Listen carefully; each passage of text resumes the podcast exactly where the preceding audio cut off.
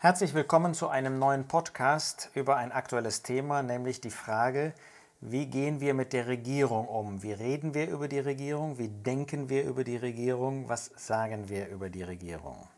Wir leben ja in besonders herausfordernden Zeiten, wo uns die Regierung viel abverlangt, sehr viele Einschränkungen.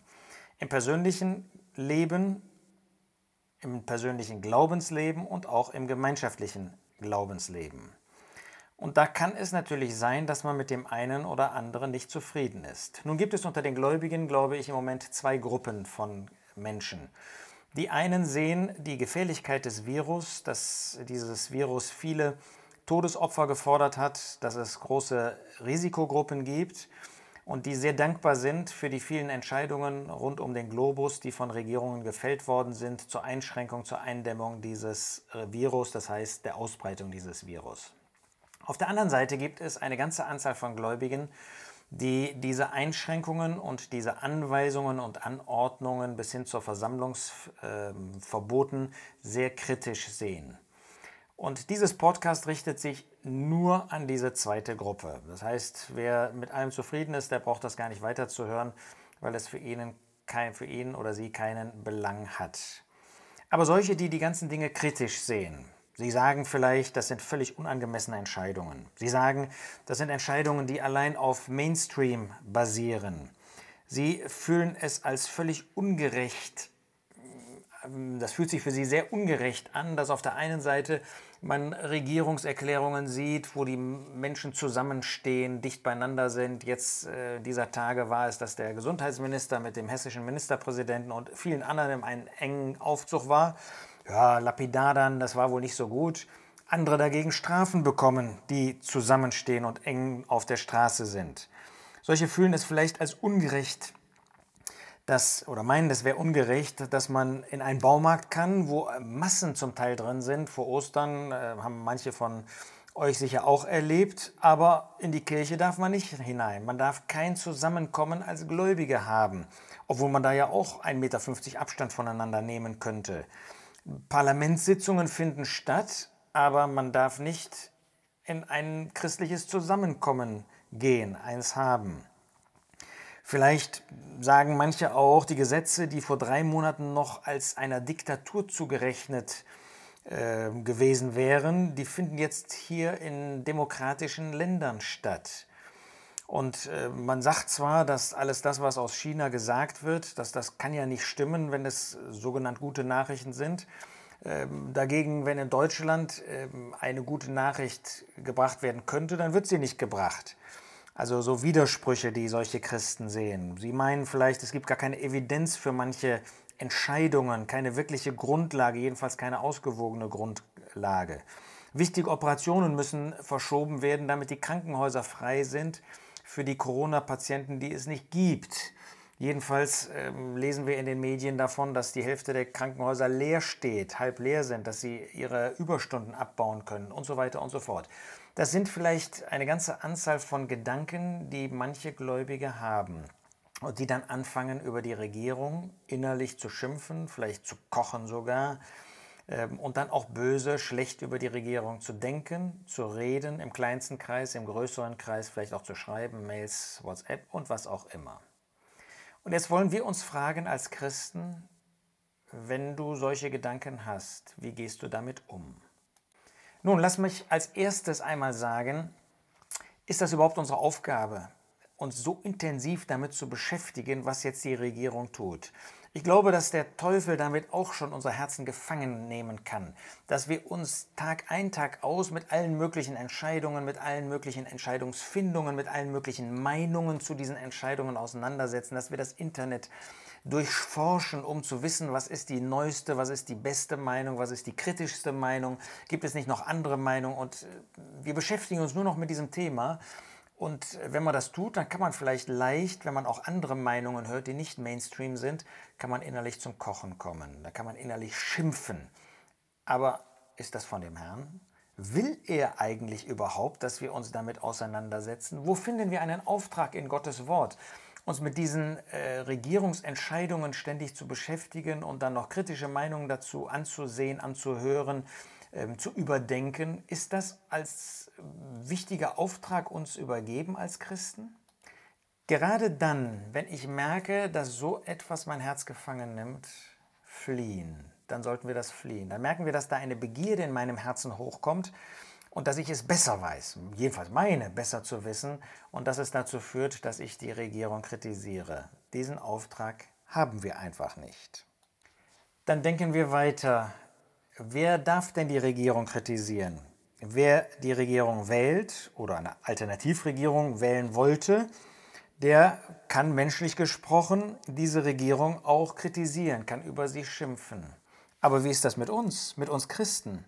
Heißt es nicht in Philippa 3, Vers 20, unser Bürgertum ist in den Himmeln, von woher wir auch den Herrn Jesus Christus als Heiland erwarten?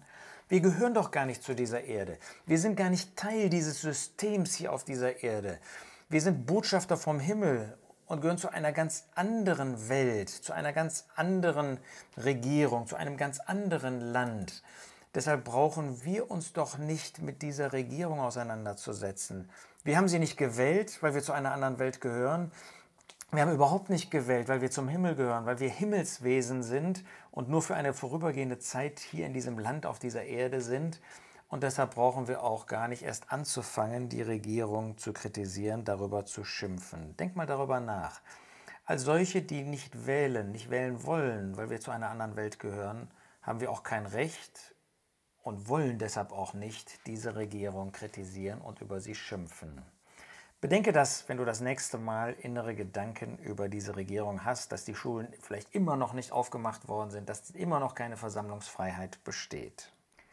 Vielleicht ist ein dritter Punkt, ja, dann gehe ich eben aus diesem Land weg. Es gibt ja Länder, die bei weitem nicht so restriktiv gehandelt haben. Sagen wir Schweden, und da scheint das ja äh, nicht schlechter gelaufen zu sein als in Deutschland. Und da könnte man sagen, ja, dann ziehe ich eben um, ziehe ich nach Schweden. Ja, Kommst du denn nicht vom Regen in die Traufe? Ist das wirklich so, dass diese Regierung geistlicher, christlicher besser ist?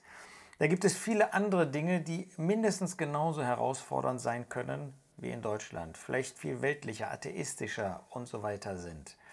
Fliehen ist nie eine Lösung gewesen. Nein, ausharren, Geduld haben, akzeptieren, dass Gott eine Regierung gegeben hat und dass diese Regierung auch für uns gut ist. Fliehen ist nie die richtige Lösung gewesen. Und dann wollen wir viertens nicht übersehen, was Gott uns im Blick auf diese Regierung in seinem Wort gesagt hat. Wir lesen zum Beispiel in Titus 3, Erinnere sie daran, Obrigkeiten und Gewalten untertan zu sein, Gehorsam zu leisten, zu jedem guten Werk bereit zu sein, niemand zu lästern, nicht streitsüchtig zu sein. Sind wir nicht oft streitsüchtige Wesen, die meinen, wir wissen es besser und schon erst recht besser als die Regierung? Ist das unser Auftrag? Sollen wir lästern? Lästern ist nicht nur über äh, Gott gegen Gott zu lästern, sondern hier geht es darum, gegen Menschen, gegen eine Regierung zu schimpfen, zu lästern, böse zu reden. Denkt das nächste Mal daran, dass der Apostel Paulus zu diesem Thema ausdrücklich etwas gesagt hat. Wir sollen nicht über die Regierung schimpfen. Das heißt ja nicht, dass wir nicht einen klaren Blick haben dürfen, dass wir nicht, sagen wir, unseren medizinischen oder ökonomischen oder sozialen Verstand an, äh, einschalten dürfen. Aber lästern, schimpfen, das fängt in meinem Herzen an. Dann rede ich vielleicht mit mir selbst darüber, dann schreibe ich darüber, dann rede ich mit anderen darüber. Das sollen wir nicht. Gott hat ausdrücklich gesagt, dass wir das nicht tun sollen. Römer 13 habe ich auf dieser Seite schon öfter zitiert. Jede Seele sei den obrigkeitlichen Gewalten untertan, denn es gibt keine Obrigkeit außer von Gott. Diejenigen aber, die bestehen, sind von Gott eingesetzt. Wer sich daher der Obrigkeit widersetzt, widersteht der Anordnung Gottes. Lasst uns das nicht vergessen, dass wir uns gegen Gott wenden wenn wir über die Regierung schimpfen. Er hat sie eingesetzt. Ja, es ist wahr, dass manche Regierung durchaus nicht nur Gutes entscheidet. Das hat Nero auch nicht getan, unter dem Paulus geschrieben hat. Nero hat durchaus nicht das Gute immer belohnt und das Schlechte bestraft. Aber die Regierung ist von Gott. Nicht, dass sie immer nach Gottes Gedanken handelt, tut sie meistens nicht, aber sie ist von Gott und das wollen wir nicht vergessen. Wenn wir über eine Regierung schimpfen, diesen Auftrag haben wir nicht. Im Gegenteil, Wir sollen für sie beten, 1 Timotheus 2, für Menschen, die in, Obrich, in Regierungsverantwortung sind. Und wir sollen ihr untertan sein, gehorsam sein. 1. Petrus 2, noch eine Stelle, Vers 13. Unterwerft euch jeder menschlichen Einrichtung um des Herrn willen. Es sei dem König als Oberherrn oder den Statthaltern als denen, die von ihm gesandt werden zur Bestrafung der Übeltäter, aber zum Lob derer, die Gutes tun. Vers 17. Erweist allen Ehre, liebt die Brüderschaft, fürchtet Gott, ehrt den König. Wir sollen Ehre erweisen. Wir sollen den König ehren. Ja, wir sollen zunächst Gott fürchten aber wir sollen auch den König, wir sollen auch die Regierung ehren. Und nach Römer 13 eben, in, wir, in dem wir gehorsam sind. Es gibt nur einen einzigen Grund, dass wir das nicht sind. Und den finden wir in Apostelgeschichte 4 und in Apostelgeschichte 5. Apostelgeschichte 4, Vers 18 und 19 lesen wir, nachdem den Aposteln verboten worden war, im Namen Jesu zu reden, sich zu äußern, zu lehren, dass es in Vers 19 heißt, Petrus aber und Johannes antworteten und sprachen zu ihnen, ob es vor Gott recht ist, auf euch mehr zu hören als auf Gott, urteilt ihr. Denn uns ist es unmöglich, von dem, was wir gesehen und gehört haben, nicht zu reden. Und in Kapitel 5 heißt es dann in Vers 29, dass Petrus und die Apostel sagen, man muss Gott mehr gehorchen als Menschen. Das heißt, dann, wenn die Regierung uns etwas befiehlt, was direkt gegen Gott und sein Wort gerichtet ist, was uns etwas abverlangt, wo wir Gott und seinem Wort ungehorsam sein müssen. Dann und nur dann haben wir den Auftrag, Gott mehr zu gehorchen als der Regierung. Lasst uns das nicht vergessen. Das ist jetzt die Frage, die ich jetzt nicht noch einmal aufwerfen möchte, wenn der Herr uns sagt, tut dies zu deinem Gedächtnis, zu meinem Gedächtnis. Ist das ein solcher Fall? Das muss jeder in seinem Gewissen vor dem Herrn entscheiden und wir natürlich an einem Ort auch gemeinschaftlich. Aber das berechtigt uns keineswegs, böse über die Regierung zu reden, das berechtigt uns keineswegs, die Regierung zu lästern, über sie zu schimpfen und mit anderen uns zusammenzutun darin. Das ist ungehorsam. Und Gott möchte das ausdrücklich nicht, sondern er möchte, dass wir gut über die Regierung reden. Und haben wir nicht viel Anlass, sehr viel Anlass, das zu tun? Wann hast du das letzte Mal Gott für die Regierung gedankt? Wenn wir damit wieder anfangen, dann bin ich sicher, werden wir auch weniger über sie schimpfen. Und dann werden wir mehr Gottes Wort gehorsam sein, der sagt, wir sollen für sie beten und wenn wir können, auch danken. Und wir sollen der Regierung gehorsam sein. Das wollen wir immer wieder bedenken, auch bei dem, was wir sagen, auch zu anderen.